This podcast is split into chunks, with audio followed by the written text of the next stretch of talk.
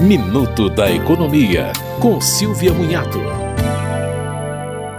O governo prorrogou para 31 de maio o prazo de adesão ao programa de rescalonamento do pagamento de débitos no âmbito do Simples Nacional, o HELP. A medida foi adotada por causa do atraso na liberação do sistema e a falta de uma fonte de compensação para o programa. No HELP, os débitos poderão ser parcelados em até 15 anos. Também foi adiado para 31 de maio o prazo de regularização das dívidas que impedem as micro e pequenas empresas e os microempreendedores individuais de entrarem para o Simples. E a entrega da declaração anual do microempreendedor individual passou para o final de junho.